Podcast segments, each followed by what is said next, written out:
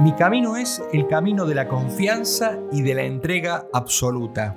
Así resumía Santa Teresa de Lisieux el secreto que la llevó a ella a ser una gran santa, a pesar de ser tan frágil y tan pequeña. Vivimos en un mundo de una inseguridad, una incertidumbre y de peligros cada vez más grandes y sin embargo, a pesar de eso, no terminamos de confiar en Dios y confiarnos a Él.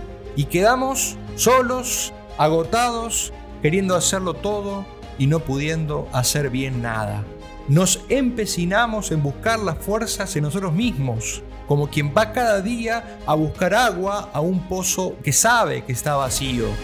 Es el momento de comenzar un nuevo camino y vamos a hacerlo de la mano del padre Jacques Philippe, un sacerdote autor de muchos libros de espiritualidad. Vamos a seguir las enseñanzas del libro La confianza en Dios, en definitiva esta es la actitud sensata. Los hombres prudentes construyen su casa no sobre sus propias fuerzas, sino sobre la roca firme, que es la fuerza de Dios. Acompáñenme en este recorrido. Quedan pocas almas grandes, pocas almas nobles. ¿Qué es un noble? preguntó alguien. Difícil de definir. Eso se siente, no se dice. Es un hombre de corazón, un hombre que tiene alma para sí y para otros. Son los que sienten el honor como la vida. En su conducta han puesto un estilo, los que por poseerse pueden darse. Son los que saben a cada instante las cosas por las cuales se debe morir. Los capaces de dar cosas que nadie obliga y abstenerse de cosas que nadie prohíbe. Hace falta una nueva motivación épica que sea capaz de tocar a las nuevas generaciones, que inspire a muchas almas a amar más a Dios, que las lleve desde los pequeños sacrificios diarios hasta las cimas de la santidad. ¿Dónde encontrar esa inspiración? En los mejores libros de espiritualidad, en las hazañas de los héroes y los santos. Es necesario cubrir la brecha. Te invito a que recorramos juntos este camino. Este no es el podcast de los que son héroes hoy y santos ya. Es el de los que buscan inspiración para llegar a las cimas más altas. Bienvenidos a Leones de Dios.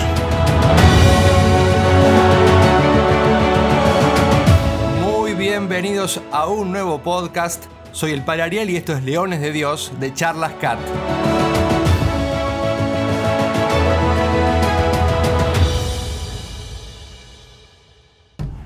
Muy bienvenidos entonces mis leones de Dios a un nuevo capítulo de la serie La confianza en Dios que estábamos viendo desde hace, unas semanas atrás, tomando como guía este libro del el padre Jacques Philippe que se llama La confianza en Dios, el cual como les contamos toma la vida de una gran santa que tenía como una fortaleza especial o una característica especial, la de justamente confiar plenamente en Dios. Su santificación pasó perfectamente por este camino de la confianza en Dios, que es Santa Teresita de el Niño Jesús, o Teresita como decimos o diremos. Y el nombre Teresita, o sea, el diminutivo también algo dice eh, o algo tiene que ver con toda esta historia. Por un lado, para no idealizarla a Teresita, vamos a ver que ella era realmente pequeña, o sea, era realmente una persona con muchos defectos y muchas debilidades. No es que nació santa desde la cuna, a pesar de cosas extraordinarias, sin embargo, vamos a ver, y esto es bueno para arrancar hoy,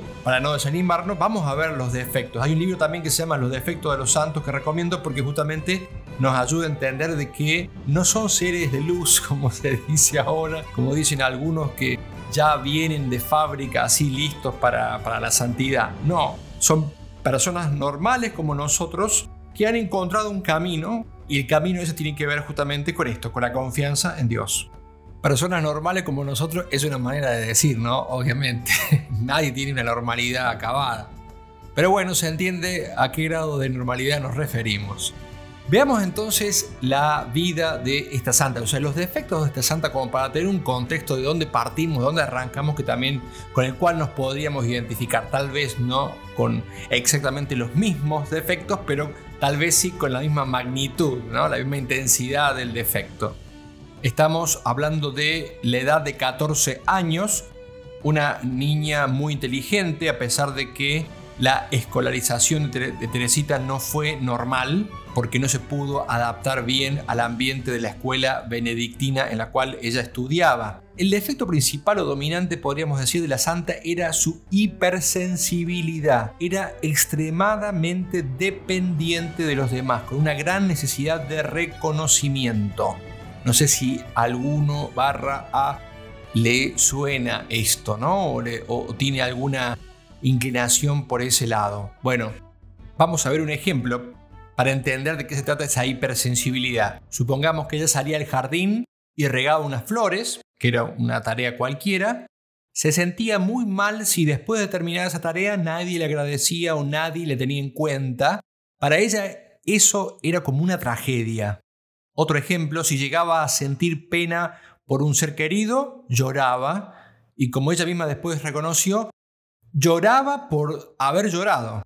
O sea que lloraba y después lloraba por haber llorado. Dice ella, debido a mi extrema sensibilidad era verdaderamente insoportable. Fin de la cita de la santa. O sea que ella se declaraba a sí misma insoportable. A ver si nos podemos sumar o identificar con la santa en este punto al menos. Ella misma decía que se encontraba como en un estrecho círculo en el que daba vueltas y vueltas sin acertar a salir, o sea, sin encontrar la manera de salir de esa situación, de, esa manera, ¿no? A la vez, ciertamente tenía algo muy bueno, y esto tenemos que trabajar, y para eso eh, hemos eh, realizado la serie Tiempo para Dios, tenía algo muy bueno y era su vida de oración que era profunda y también era profundo su deseo de santidad. Y esta situación de la cual ella no podía salir tuvo su fin en el año 86 cuando recibió la gracia que vamos a ver ahora.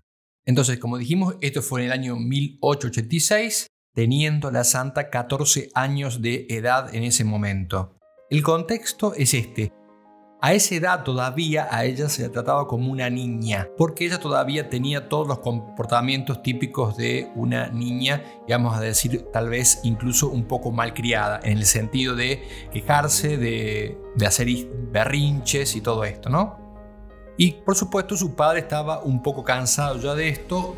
En una noche de Navidad donde habían colocado como siempre los regalos en la chimenea y todo lo demás, el padre de Santa Teresita, el señor Martín, a pesar de la debilidad que tenía para con ella, como decíamos, estaba un poco ya cansado de todo esto, de este, todo este circo que le hacían a la niña, cuando ya empezaba a sumar años. Entonces, en un momento, como decíamos, que estaban colocando los regalos, el padre de Teresita dijo, menos mal que este es el último año.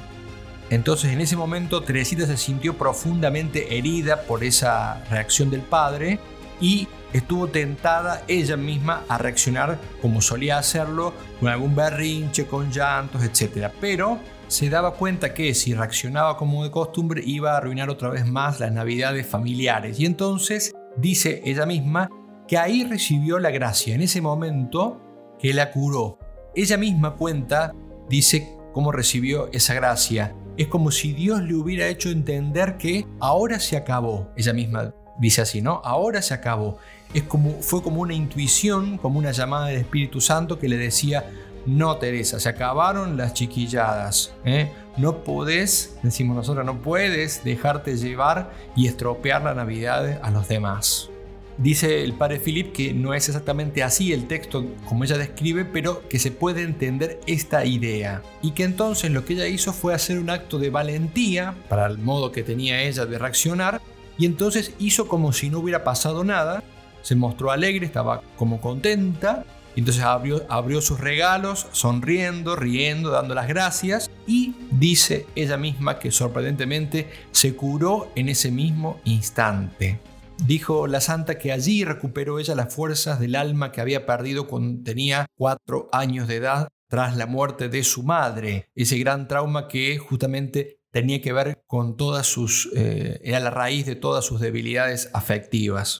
Y esta escena, para darle su contexto adecuado, tuvo lugar justo después de la comunión de la misa de medianoche, ¿no? Entonces fue Navidad, misa de medianoche y luego toda esta escena y luego la gracia de esa sanación interior. Eso la fortaleció y eso le permitió después ingresar poco tiempo después al Carmelo y vivir, por supuesto, una vida admirable, una vida de mucha valentía, o como ella, misma dijo, una carrera de gigante según sus propias palabras. Una carrera de gigante, ¿eh? leones de Dios. Y esto es bueno, dice el padre Philip, entenderlo, conocer esta pequeña historia. ¿Por qué? Porque a través de esos momentos o acontecimientos aparentemente insignificantes, de esos esfuerzos que no parecen una gran cosa, aunque te nos puedan costar, por supuesto, como le costó a Teresita, Dios puede sanarnos y puede sanarnos profundamente. Pero es importante tener una gran confianza en que Dios puede hacerlo, ¿no? Acuérdense siempre, traigamos a la memoria permanentemente aquello de que en aquel lugar el Señor no pudo hacer muchos milagros por falta de fe, por la falta de fe que allí había. Esta es la raíz de nuestros males, la falta de confianza en Dios, la falta de fe en el poder de Dios y cómo Dios quiere sanarnos. Claro que además de la confianza en Dios, hay que poner estos pequeños esfuerzos, pequeños grandes a veces, que puso Teresita. Y ese dar vueltas y vueltas, dice que decía ella la santa, sin poder encontrar la salida de su, de su problema es lo que nos pasa también a veces a nosotros, dar vueltas y vueltas en nuestra inmadurez, en dar vueltas a nuestras quejas, darle vueltas a los lamentos, a nuestras dependencias. Y de repente un día se nos da la gracia, que es un don de Dios, pero que también requiere siempre de, como decimos, nuestra libertad. Hay una elección que hacer. Es una curación y una conversión a la vez. El convertirse es volverse hacia ¿eh? La libertad tiene que optar por llevar a cabo un acto de valor siempre, ¿no? Tiene que acercarse, moverse hacia. Esa fidelidad que uno tiene haciendo esos pequeños actos son los que nos concede la gracia de Dios, que mueve a Dios a darnos la gracia que Él tenía prevista detrás de ese acto, digamos, ¿no? Que Él mismo había inspirado, por supuesto. Todo, siempre, toda bondad nace de Dios. Y esa curación puede ser una curación profunda a veces, ¿eh? No siempre tan inmediata como la de Teresita, pero gradualmente se va acrecentando y se va sanando el alma y la libertad se va fortaleciendo y las decisiones cada vez son más maduras. Y entonces, a la luz de todo esto, hay que pensar, ¿cuáles son o cuál es ese pequeño acto de valentía y de confianza que Dios me pide que haga hoy? Hoy que escuchamos este podcast hoy que estamos queriendo aprender a confiar en Dios. ¿Cuál es ese pequeño acto que nos falta? Y si no sabemos, hagámosle al Señor la pregunta, ¿cuál es, Señor, el sí que me pides hoy? ¿Cuál es, Señor, el acto de confianza? ¿Cuál es la pequeña conversión que va a ser la puerta a una visita del Espíritu Santo? Esto preguntémosle al Señor. Recordemos lo que habíamos visto al final del podcast anterior, que era esto de que Teresita quería ser santa, pero que veía que la santidad estaba más allá de sus fuerzas o de sus capacidades concretas. Ve que ella por sí misma no puede conseguir eso, entonces está tentada de abandonar y sin embargo dice, no voy a abandonar, Dios no me puede estar pidiendo algo imposible. El padre Philip trae para continuar esta escena un capítulo de la vida de la santa y es el momento de su primera comunión a los 11 años. Cuenta que en ese momento Teresa tomó tres resoluciones que pueden ser muy buenas también para nosotros tomarlas. La primera resolución consistía en esto, voy a luchar contra mi orgullo. Más adelante vamos a ver el tema de la humildad. Eh, vamos a ver del tema de la humildad en concreto, pero por ahora tomemos este propósito, luchar contra mi orgullo. La segunda resolución es la de encomendarse todos los días a la Virgen rezando el acordaos. Fíjense qué importante resolución. Primero el orgullo, luego encomendarse a María con el acordaos, o sea, con la oración que dice, acordaos, oh piadosísima Virgen María, que jamás se ha oído decir que ninguno de los que han acudido a vuestra protección, implorando vuestro socorro, haya sido desamparado. Animado por esta confianza, a vos acudo, Madre, Virgen de las Vírgenes, y gimiendo bajo el peso de mis pecados, me atrevo a comparecer ante vos. Madre de Dios, no desechéis mis súplicas, antes bien, escuchadlas y acogedlas benignamente. Amén. Y veamos ahora cuál es la tercera resolución que toma Teresita y que probablemente sea incluso más importante todavía y es jamás desanimarme. Jamás desanimarme. Combatir el orgullo, encomendarse todos los días a la Virgen con el acordaos y jamás desanimarse. Esas eran las tres resoluciones. Y recordemos siempre que este último punto, el no desanimarse, tiene que ver con la confianza en Dios. No, no, se, no se desanima porque confía en Dios. Les voy a leer una cita de Teresita que tiene que ver con lo que vamos a decir después. El contexto es de una confesión que Teresita había hecho durante un retiro espiritual. Y entonces va a contar lo que le dijo el sacerdote y lo que ella pensó. Dice así, él, el sacerdote, ¿se entiende? Él me lanzó a velas desplegadas por los mares de la confianza y del amor, que tan fuertemente me atraían. Él, había visto que eso a ella le atraía. Pero por los que no me atrevía a navegar. Fíjense cómo se da muchas veces esto en la vida espiritual. Un, eh, un amor por algo, un deseo de algo y al mismo tiempo un temor. Me dijo, dice el sacerdote, me dijo que mis faltas no desagradaban a Dios y que, como representante suyo, me decía de su parte que Dios estaba muy contento de mí. Qué buen sacerdote, eh, consolando y alentando. Y qué buena Teresita, confiando y creyendo. ¿Por qué digo esto? Porque como sacerdote muchas veces nosotros sentimos también la inspiración cuando tratamos con algunas personas de decirles cosas como esta, de, de que confíen en Dios, de que uno ve realmente que Dios está contento con el esfuerzo a pesar de muchas faltas y muchos fracasos, pero las personas, aunque nos digan sí, gracias Padre, piensan que son consuelos puramente humanos y no creen que el sacerdote habla como representante de Dios y se descorazonan. Esto lamentablemente a veces nos toca verlo los sacerdotes más seguidos de lo que quisiéramos y es una pena porque las almas no terminan de abrirse a la confianza en Dios. Vayamos al punto este que menciona Teresita cuando dice, agrandarme es imposible, tendré que soportarme tal cual soy, con todas mis imperfecciones. Entonces, Teresita excluye la posibilidad de agrandarse, o sea, hacerse ella misma grande, no puede cambiarse y toma como idea entonces aceptarse como es, con todos sus defectos, con todas sus imperfecciones es como que ella entiende que uno no se puede cambiar a sí mismo, se pueden hacer pequeños esfuerzos, pero solo Dios puede cambiarnos realmente.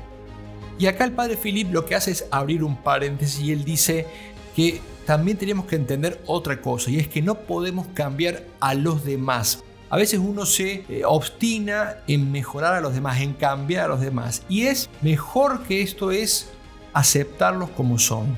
Detrás de este aceptar a los demás como son y también a uno mismo como es, se abre la puerta a un pequeño milagro. Cuando uno los recibe tal como son, entonces ahí es cuando se abre la puerta al cambio. No es no te acepto, tenés que cambiar, es te acepto y ese aceptar al otro como es abre la puerta al cambio, abre la puerta a la mejora y abre la puerta a la santidad es como un pequeño secreto que puede servirnos para todo tipo de relaciones.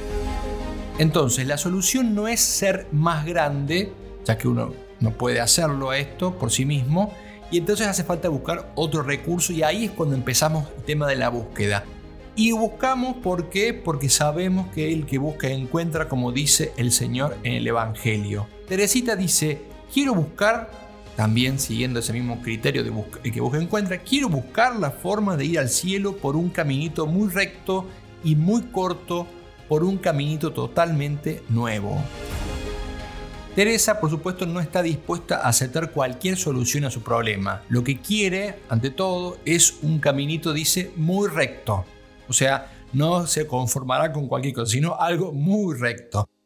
O sea, no quiero tener que realizar mil actos difíciles, necesito acciones sencillas que me lleven directamente al objetivo. Eso es lo que quiere Teresita, ¿no? Un camino corto. No quiere perder el tiempo, quiere llegar rápido al resultado que es la santidad. Fíjense qué interesante para esas personas y esas almas inquietas. Bueno, acá en esto pueden sentirse representadas por la santa. Y acá hay algo muy interesante que dice padre Philip, y es que por más que la santa estuviera apurada para conseguir la santidad, lo cierto es que la, santidad requiere un cierto grado de paciencia. Un santo decía que la santidad no es una pera que uno se come en un día. Pero por otro lado, es cierto, dice el padre Jacques Philippe, que está bien aspirar a encontrar el camino más rápido posible a través del cual uno pueda avanzar sin perder tiempo y energías y que sea un camino que en definitiva vaya a lo esencial. Un camino, como dice Teresita, totalmente nuevo. Es un adjetivo muy sorprendente esto, es verdad, porque es propio de un alma muy osada. ¿eh? Una chica joven de apenas 20 años de edad y quiere encontrar un camino nuevo a la santidad después de casi 2000 años de cristianismo. Un camino nuevo para ir al cielo. Es, al menos, dice Padre Filip, es muy audaz. Y acá algo muy interesante porque dice, ¿cómo es esto? O sea, ¿cómo aceptó esto la iglesia? ¿Cómo aceptó la iglesia que Teresita, esta santa, llegara a ser doctora diciendo esto? Dice, ¿acaso los teólogos que se han proclamado en favor del doctorado de Teresa, porque es doctora de la iglesia, ¿Han leído bien este texto? Y por supuesto, dice el padre Philip, vamos a ver en qué sentido es nuevo este camino que ella propone. El padre Philip dice que se puede considerar nuevo el camino de Teresa en diversos puntos. En primer lugar, dice que el camino de Teresa lo que hace es simplemente redescubrir el Evangelio en su frescura, en su originalidad. ¿Por qué? Porque el Evangelio es siempre nuevo siempre es la buena nueva, ¿no? Una nueva luz. Nosotros nos encerramos en las costumbres que tenemos, en las rutinas que tenemos y especialmente nos encerramos en las faltas de confianza y frente a esto, a estas actitudes nuestras, el Evangelio siempre se plantea como algo nuevo. Si ustedes abren el Evangelio y empiezan a leer, van a ver que efectivamente contradice nuestras rutinas y nuestras actitudes respecto de la vida, de Dios, de lo que podemos y lo que no podemos. Una cosa que hace nueva todas las cosas es el Espíritu Santo y es el Espíritu de amor. Y es el amor el que hace nueva siempre todas las cosas. Esto es muy importante porque cuando queremos renovar algo, lo que tenemos que hacer es inyectar amor. El amor hace nueva las cosas. Por eso el Espíritu Santo es amor, justamente. El camino descubierto por Teresa, dice el padre Philip, es volver a la novedad del Evangelio con respecto a nuestras mentes limitadas, a nuestros límites humanos, a nuestros prejuicios permanentes y a nuestras durezas de corazón. Y dice que el Evangelio siempre es nuevo, siempre es imprevisible, que nunca vamos a terminar de descubrir la novedad del Evangelio. ¿Por qué? Porque en definitiva encierra el amor y la misericordia de Dios está encerrado allí, que siempre es nuevo y siempre es inabarcable. No, lo puedo entender y comprender de un solo golpe. Y por eso, por eso siempre es nuevo, ¿no? porque siempre descubro algo más del amor de Dios. El segundo sentido en el cual el padre Philip confirma la novedad del camino de Teresita tiene que ver con las mentalidades con las que Teresa se enfrentó, incluso en el Carmelo en el cual ella estaba. Había muchos elementos buenos en la piedad de las religiosas con las que Teresita compartía su vida diaria, pero también había ciertos rasgos persistentes de lo que se conoce como jansenismo, o sea, una dificultad para percibir la bondad de Dios, una gran insistencia sobre un aspecto que es verdad, que es la justicia, pero es como un acento desmedido sobre la justicia, sobre la severidad de las exigencias divinas. Y entonces eso le va dando un matiz y un rostro a Dios distinto del verdadero y auténtico rostro que es el que Cristo presenta en el Evangelio. También una característica de este jansenismo, esta actitud, era identificar la santidad con ciertas manifestaciones extraordinarias que muchas veces están presentes en la vida de los santos, como por ejemplo los milagros, los éxtasis, eh, penitencias muy rigurosas, muy extraordinarias, grandes empresas, grandes hazañas heroicas. Entonces, bueno, ah, eso es la santidad, ¿no? Todo eso es la santidad. Y ya sabemos que no se puede identificar sin más la santidad con esto. que la santidad puede exigir o puede mover, puede llevarnos a estas cosas, correcto, perfecto. Ahora, no por hacerlas yo soy santo, ¿no? No por hacer grandes penitencias yo soy santo, ¿no? Es una cuestión 2 más 2, 4, ¿no? Y esta idea de considerar a la santidad como el hacer cosas, podríamos decir, fuera de lo normal, fuera de lo común, totalmente extraordinarias, hacía pensar, o a algunos les ha hecho pensar, y especialmente en ese contexto de la santa, de que la santidad no era para la gente común. Teresa entonces lo que va a hacer es mostrarnos una visión concreta de lo que es la santidad, no la fabricación que a veces hacemos nosotros, sino la que Dios propone realmente en el Evangelio, que de hecho es accesible a todo el mundo. Y el tercer sentido en el cual también considera nuevo el camino de Teresita, el padre de Jacques Philippe, es este. Para nuestra santa, el camino representa una fase nueva de su vida, un cambio de perspectiva, una especie de revolución interior que eh, le ha sido sumamente liberadora. Hay que tener en cuenta que Teresita durante mucho tiempo tuvo miedo de que sus debilidades, como vimos recién, y sus imperfecciones disgustaran a Dios y lo alejaran de Él. Fíjense que esto es muy común en la vida eh, espiritual, es muy común. Mis imperfecciones, mis pecados, mis faltan, me alejan de Dios, no en el sentido que pensamos que Dios se disgusta y ya, ya no lo vemos más y se aleja y está molesto con nosotros. Nos aleja de Dios en cuanto que yo, yo me retraigo del camino, ¿no? Yo me retraigo, yo me alejo de Él. No es que Dios se aleja de mí por el pecado, es que yo me alejo de Él. Yo corto la soga. Entonces, a veces, muchas veces pensamos que porque hemos pecado, Dios ya no nos mira, no nos quiere, no nos considera, no nos ayuda y se ha desencantado de nosotros, ¿no? Esta idea de un Dios que se va, que se retira, que se aleja, es distinta a la idea que Cristo presenta en el Evangelio. Si vemos la parábola del Hijo Pródigo, no es el Padre el que se aleja, es el Hijo el que se aleja. Cuando decimos se aleja, me alejo de Dios por el pecado, se aleja Dios por el pecado del hombre, eh, en realidad el que se aleja siempre es el hombre, el que corta la soga siempre somos nosotros. Y Teresita entendía que sus defectos y sus imperfecciones la alejaban en el sentido contrario, en el sentido de que Dios se iba, ¿no? Dios iba por allí. Y esto produce, por supuesto, una gran desmotivación. Un Dios ausente, un Dios distante, un Dios frío y apagado, es un Dios que no atrae. No es el padre del hijo pródigo que está esperando, mirando hacia el camino para que uno vuelva. Así que esto la tenía muy preocupada durante sus primeros años en el Carmelo estuvieron marcados por muchas y grandes crisis interiores y una vivencia extrema de sus propios límites. Recuerden siempre, la desconfianza de Dios, el gran enemigo que estamos combatiendo con, estas, eh, con estos podcasts, nace de ese contacto estrecho de la conciencia de nuestros límites. No solo de verlo, sino de mal entender qué función cumplen o tienen en nuestra vida y qué podemos hacer con ello. La confesión que dijimos, donde el sacerdote le habló en el nombre de Dios, le hizo mucho bien.